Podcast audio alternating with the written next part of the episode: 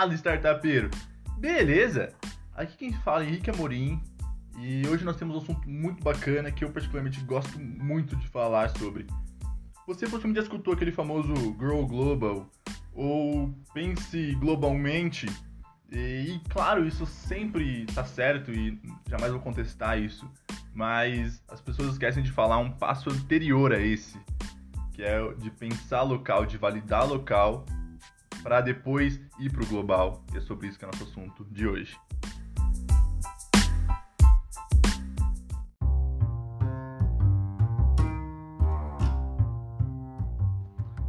Mas antes de tudo, vamos fazer aquele famoso merchan, né?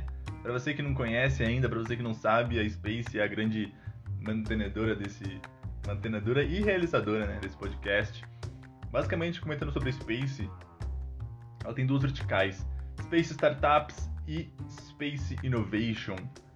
É, esse podcast, 21 lições com o Vale do Silício, está baseado na Space Startups. É, o grande foco do nosso assunto é sobre startups. Óbvio que não, não dá para não entrar no setor de inovação, mas o grande foco é startups. Afinal, startups são inovação, né? Mas só para vocês conhecerem, então, Space Startups é basicamente uma plataforma de pré-aceleração online, onde programas podem rodar suas, é, suas pré-acelerações, seus programas de startups em geral, totalmente numa plataforma online digital focada no público que é o que a gente chama de startupeiro de primeira viagem. Basicamente, vocês que estão escutando aí possivelmente você pode não ser de primeira viagem, mas você é um startupeiro, então você acaba entrando na, na plataforma da Space como como um possível usuário, caso você participe de algum programa que está utilizando a Space. Mas é isso. Se quiser conhecer um pouco mais, space.com.vc, lá você vai ter um pouco mais de informação tanto sobre Space Startups quanto sobre Space Innovation. E é isso. Bora pro conteúdo. Eles devem estar pensando, tá, Henrique, mas se eu pensar numa startup localmente, ela não vai ser uma startup, porque vai ser uma empresa, ok, pode dar muito certo, mas não vai ser uma startup, porque ela é local, ela tá atendendo clientes locais, ela tá fazendo acontecer aqui na minha região. Eu falo, não, beleza, mas o foco é, não é fácil uma startup pro público local. É pense, comece essa startup no público local, depois você vai pro global. Você entendeu? Óbvio, sua plataforma, sua, sua é, startup, seu aplicativo, seu serviço, seu produto, o que seja, tem que estar tá focado no global. Se você não focar no global, não vai ser uma startup, porque você não vai conseguir trazer escalabilidade. E óbvio, só para deixar claro aqui, né? Quando a gente fala em global, não é o globo inteiro, não é você atingir todo o mundo, mas é você pensar em escala. Mesmo que você fale, não, beleza, eu vou focar no Brasil, mas é você criar um produto que vai, um produto, serviço, uma plataforma, um aplicativo que vai atender os serviços de maneira extremamente qualitativa, né? De, de, é, qualitativa não, não seria a, a, palavra ideal, mas com uma qualidade excepcional é, no, no, público que você definir. Não dá pra você pensar só na sua cidade, mesmo que você mora lá, em São Paulo, Rio de Janeiro, Curitiba, Natal, qualquer uma das grandes capitais. Por mais que seja uma capital bem populosa e você possa ter de fato uma, um faturamento bacana nessas capitais. Por quê? Se você ficar localmente, você não vai ser uma startup. Esse é o ponto principal. Mas é localmente que você consegue testar. É localmente você consegue validar. É localmente você vai conseguir seus primeiros clientes. Não adianta nada. E esse, esse foi um erro que, que eu mesmo cometi por um tempo, assim, de tentar buscar clientes fora. fora. Por quê? Você tem uma startup, pensa no seu primeiro cliente.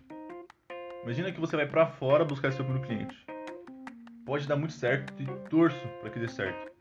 Mas o cara não vai confiar em você. Infelizmente, por você não ter tido nenhum track record, né? Nem, nenhum exemplo de alguma coisa que deu certo, de, de um cliente que deu certo. Imagina você ir vendendo pro, pro cliente grande, e eu já fiz isso algumas vezes, tentando fechar seu primeiro cliente. Ele vai amar sua plataforma. Você fez o pitch perfeito. Você voltou lá no, no episódio que a gente comentou sobre o pitch, porque não existe o pitch perfeito. Entendeu como fazer aquele pitch monstro você fala, meu Deus do céu, não, não tem como o cara recusar. E ele, você vai apresentar pro cara, ele vai ficar, pô, interessado, você vai ver ele entendendo tudo.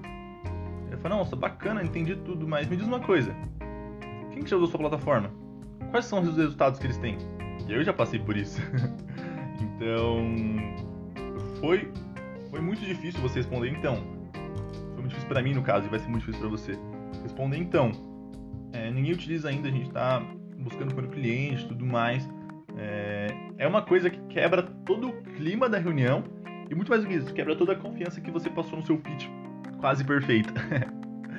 então, o ponto disso é como que nós solucionamos isso? Nós buscamos um cliente forte, um cliente grande e cedemos a utilização da plataforma para eles.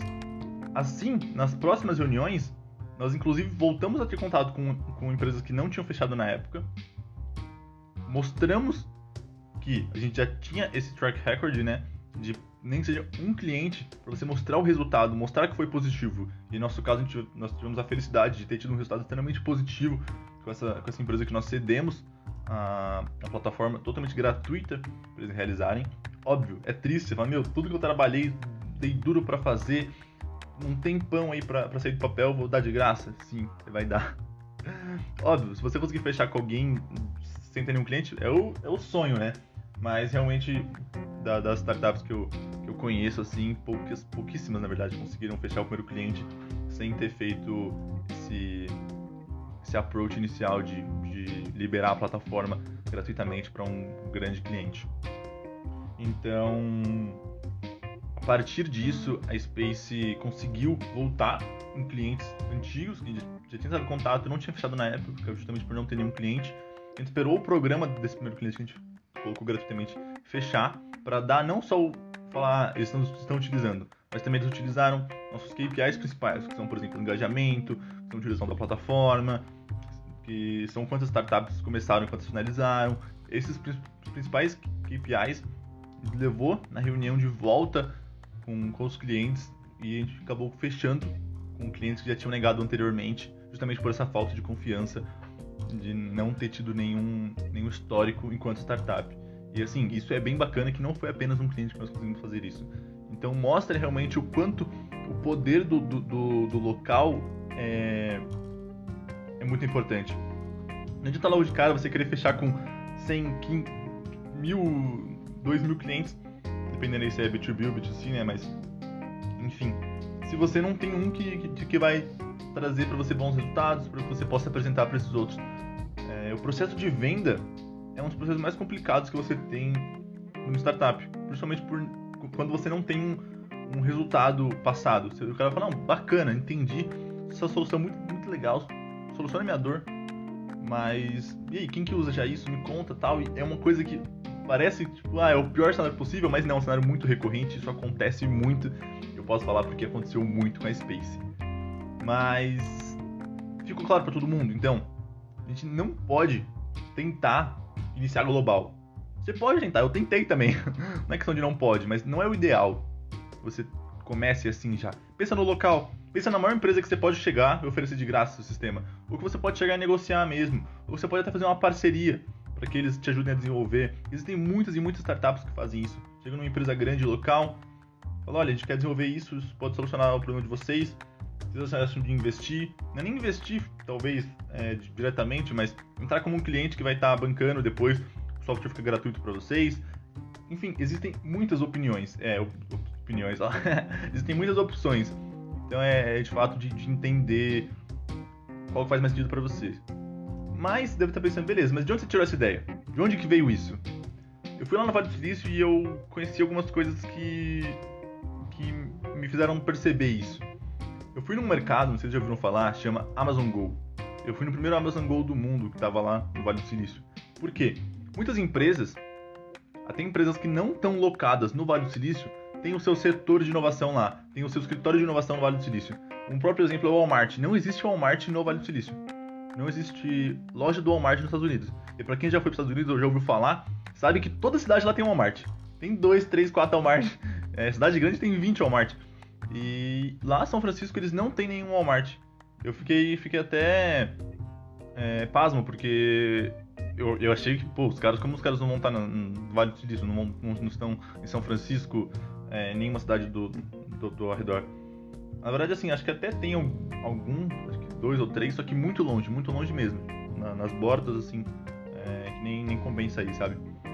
E eu fiquei pensando, por que, que esses caras não estão aqui mas o setor de inovação do Walmart está no Vale do Silício. Eles têm um prédio do Walmart lá, mas não tem nenhum mercado. Para mim não fazia sentido nenhum.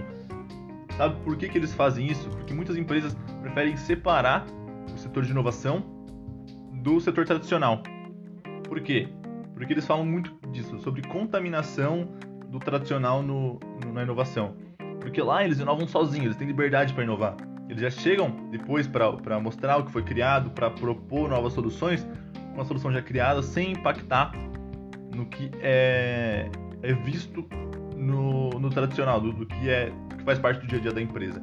Então esse, esse é um ponto que eu achei assim super interessante. Mas voltando no Amazon Go, é um mercado que os caras são muito à frente do tempo, né? A Amazon. Mesmo antes da pandemia, antes de se pensar nisso, eles já tinham um mercado onde você faz a validação com o seu celular, você aproxima seu celular da catraca e você entra. A partir do momento que você entra, existem centenas de sensores no teto que captam quem você é pelo seu, pelo, pelo seu aparelho. Depois disso, você validou o celular, você pode guardar no bolso. Você pode até trocar o celular para outra pessoa. Ele validou que foi você que entrou com esse dispositivo. A partir do momento que ele valida que foi você que entrou, você pode percorrer todo o mercado. Óbvio, não é um mercado gigante, tamanho, escala assim, gigantesca, mas deve ter aí uns 40, 50 metros quadrados. Então, assim, é um, é um tamanho considerável. Lá dentro, você poderia pegar o que fosse que o sistema atrelava a você. O sistema atrelava a, a, quem, a quem retirou esse produto do local. Então, tem lá tudo como um mercado normal. Eu retiro esse produto, inclusive até a sacolinha, para você uma ideia, se você retira a sacolinha, você pagava um, alguns centavos lá. Tinha sacola dura também, essas recicláveis, que você pagava tipo um dólar. Tudo que você retirava, então fui lá, peguei uma água, peguei uma sacola, peguei um lanche, não, nem, nem lembro certo o que, que foi que eu peguei. E eu peguei também para testar um negócio que era pequenininho. Era tipo uma balinha bem pequena, não é possível que os caras vão conseguir detectar isso daqui. mas não, não, óbvio que não foi com o intuito de, de tentar burlar o sistema, mas foi de ver se, se até para essas mínimas coisas funcionava. Coloquei tudo na sacola, na hora de você sair, você só sai. Você não precisa apresentar seu celular, você não precisa passar os produtos em nenhum lugar, você só sai. Entrou, validou o celular, guardou o celular no bolso, pegou o que você quis e saiu. Sem contato com nenhuma pessoa, sem contato com outras pessoas lá dentro, sem ter que parar para pagar, sem você ter que sequer encostar em nada. Só no produto que você pegou. Porque a catraca não é aquela catraca que gira, aquelas catracas que abrem uma porta de, de vidro, não é vidro, né? É de, de acrílico. Abre a porta de acrílico, então você não tem contato com nada. Você aproximou seu celular, entrou, pegou esse produto e saiu. Esse foi o primeiro Amazon Go. Hoje já existem mais de 26 ou, ou quase 30 Amazon Go eles estão levando para outras cidades. Só que eles usaram lá o ambiente como um local de testes. Por quê? Você está no Vale do Silício. Você pode testar lá, porque o seu público é muito, muito adepto à tecnologia. Talvez o lugar mais adepto à tecnologia do mundo. Então, é diferente você colocar numa cidadezinha do interior. Você tinha que crescer global para depois identificar os problemas. Porque eu conversei lá com, com um dos caras que, trabalha, que trabalhava lá na segurança, eu fui perguntar para ele em inglês e tal, aí ele falou, calma, você é brasileiro? Aí eu falei, sou, sou brasileiro e tal. E eu tava, tava com outros colegas que estavam participando do programa comigo, que também era brasileiro. E a gente começou a conversar e tal. Ele comentou assim que no começo deu muito problema com, com validação, porque, por exemplo, se, se a pessoa entrava, retirava o produto de um lugar, colocava em outro, aí depois essa pessoa ia lá, tirava desse, desse lugar, validava como outro produto, sabe? Imagina que tem dois refrigerantes, uma Coca e uma Fanta. A Coca é um preço, a Fanta é outra. Eu peguei a Coca, desisti e coloquei lá no lugar da Fanta sem querer. Se a pessoa for lá e pegar a Coca, ela vai pagar o preço da Fanta, não o preço da Coca. Então, enfim, tiveram alguns problemas que eles identificaram durante o processo. Também esse processo de validação, que alguns celulares não estavam lendo por causa do brilho alto. Então ele tinha que ficar lá alguém recomendando que abaixasse o brilho e tudo mais. Então, imagina se eles tivessem colocado, estourado já Amazon Go em, nessas 26 lojas que tem hoje. Não, não é muito, mas são 26 já. Imagina se eles tivessem começado em 26 locais. para depois ter que arrumar e alterar tudo isso para esses 26 lugares. Qual seria o custo disso? A gente tá falando de uma Amazon, ok. Mas imagina o custo de um, de um local desse já. Deve ser um custo gigantesco, principalmente por essa questão de eletrônica, de sensores e tudo mais. Então. É um ponto que começar local, testar em um lugar, é essencial. Mesmo vale para startups, para outras startups. Vamos pensar. Imagina que você criou um sistema e ele tem um probleminha no login, onde quando a pessoa faz mais que 5 logins, ela não consegue mais. Um exemplo besta. Mas você testou seu primeiro cliente, deu um problema, você vai ter que resolver isso para um cliente. Imagina se já vendeu isso para 10 clientes, 20, 30, e aí tá dando erro no, no, no login. quando você faz mais que cinco vezes. Óbvio que esse, esse é um erro que possivelmente os próprios desenvolvedores já validariam. Estou dando só um exemplo. Você ia ter que mudar para todos esses desenvolvedores, para todos esses, esses clientes usando seus desenvolvedores. Então, assim, são pontos principais que você pode usar esse, esse, essa apreensão pelo cliente, essa sua validação, esse seu teste local a seu favor. No sentido de começar a trazer para o seu lado, a trazer para a sua startup, né? Uma validação inicial com o cliente já. E esse é o melhor cenário possível, sabe? Porque não é o que você imagina, é o que o cliente de fato quer, é o que o cliente de fato está utilizando. Então é sempre interessante pensar nisso. Até vamos pensar em outras startups aí, o próprio Facebook. Facebook começou com uma comunidade local entre as universidades, para depois ele viu que dava certo testar, errar, alterar e a partir disso abrir o público em geral. Então assim, eles também começaram no local. Começaram em uma universidade, abriram para mais e aí sim eles expandiram. Por quê? Durante todo esse processo eles passaram por melhorias, eles aprimoraram o produto deles. E esse é o ponto principal. É sempre começar local, entender que lá você pode validar, testar, talvez até errar, se forem pequenos erros. Óbvio que o ideal é que seja tudo o sonho perfeito. Mas para quem já trabalhou com sistemas, com desenvolvimento, sabe que não é assim. Por melhor que seja o, desenvolvedor, por melhor que seja o processo de desenvolvimento, podem surgir falhas e problemas que tem que ser resolvidos durante o processo. Então é muito bom ter esse começar no local e depois ir para o global, mas sempre desde o começo pensando no global. Sacaram? Mas agora, bora para segunda parte que sempre falo que é a minha preferida.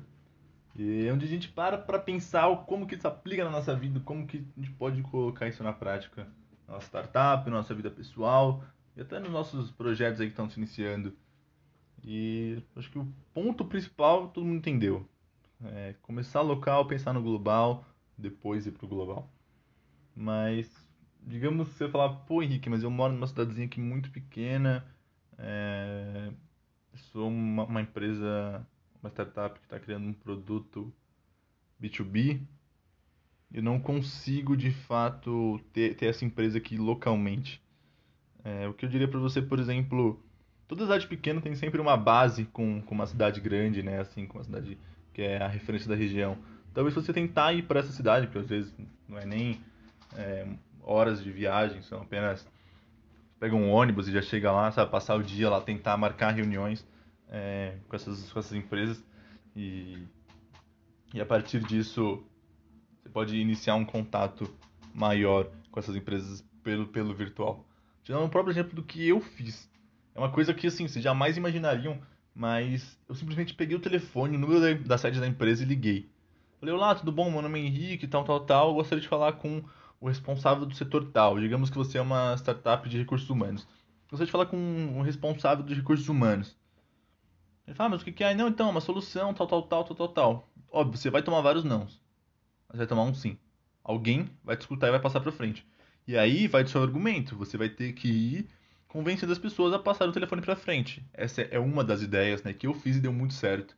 Inclusive, a gente fechou com, com, com, uma empresa que a gente fez esse primeiro contato assim, pelo telefone, ligando lá, começando da secretária, passando para frente, para o setor que a gente queria, depois para o responsável geral. Então, assim, a gente conseguiu chegar em um dos, praticamente, diretores da empresa pelo telefone, ligando, falando lá, tudo bom? E uma empresa gigantesca, empresa de faturamento quase não, é, faturamento anual praticamente bilionário, exatamente. Então, assim, você fala uma empresa, pô, gigante. Então, é possível, é muito possível e vocês têm que saber disso, que é um dos caminhos viáveis. Mas, caso você seja um louco, brincadeira, e esteja fazendo uma startup B2C, eu falo essa brincadeira porque eu particularmente não já tive experiências muito negativas com startups B2C e não, não pretendo voltar a ter novamente experiências com startups B2C. Óbvio que isso não impacta, quando eu falo B2C, é quando o cliente final paga. É, hoje nós, a Space, inclusive, é uma, uma plataforma voltada ao usuário final, mas o usuário final é só nosso usuário. Nosso cliente são as, as empresas. Então, caso você esteja focado em, em usuário, no usuário final, né? Tem uma startup que ela é B2C, aí fica muito mais fácil para validar. É, poxa, você pode conversar com, com seus amigos no começo. Óbvio que amigo e família é aquele negócio, né? Pode estar a pior coisa do mundo e que o pessoal fala, nossa, legal, tal, curti. Então, se possível, meu, agora na pandemia acabou complicando com, com, com relação a isso, mas sai e pergunta, pergunta para qualquer um na rua assim, fala, desculpa te interromper e tal. Tem que ter cara de pau, sabe, nesse momento. É, é uma coisa que, que infelizmente, para quem não tem, tem que aprender a ter. Porque é uma coisa que você vai ter que fazer, você vai ter que aprender como agir nesses momentos, sabe? É, de ter essa, essa vontade e tirar a vergonha da frente e falar mesmo. É, vou dar um exemplo quando é, nós estávamos criando Bula, né? Que aí foi minha experiência negativa com, com startups B2C. Bula era basicamente um aplicativo de delivery de medicamentos. Isso antes de ter Rap, Log, James. Era uma, uma startup que eu estava sendo muito promissora na época. E para não validar com amigos, colegas, família e tudo mais, que todo mundo falava que era tudo lindo, foi eu e um sócio meu, nós fomos ficamos na frente do terminal de ônibus, que é onde tem um fluxo gigante de pessoas entrando e saindo. Desculpa, você tá atrasado? Se não tiver, posso fazer só umas perguntas para você? E fomos validando, tal, tal, tal. E ali que a gente tomou um choque. Um choque, assim, não um choque gigante, porque quando a gente perguntava para amigo, família tudo mais, todo mundo falava, nossa, legal, bacana, top. Mas lá a gente, a gente falou, não, não, pra que, que eu vou querer esse negócio aí? Tipo, eu vou ali na farmácia e compro. Tem a farmácia do lado, tá vendo? Então, que do lado do terminal, eles falavam.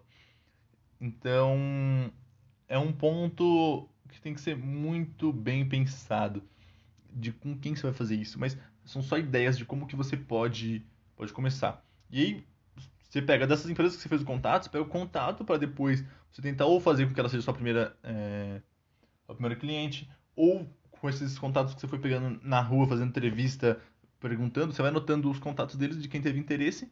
Falou, assim que estiver disponível, eu te, eu te aviso tudo mais. É uma maneira bem bacana de começar, óbvio. Isso tudo é focado no começo. Depois, tem, antes disso, você tem todo o trabalho de validar, de criar seu MVP, de testar. E depois disso, você tem todo o trabalho de fazer funcionar, de continuar, manter uma longevidade do, da startup, de, enfim, ir atrás de equipe de venda, equipe de marketing, divulgação, desenvolvedor, e enfim, por aí vai.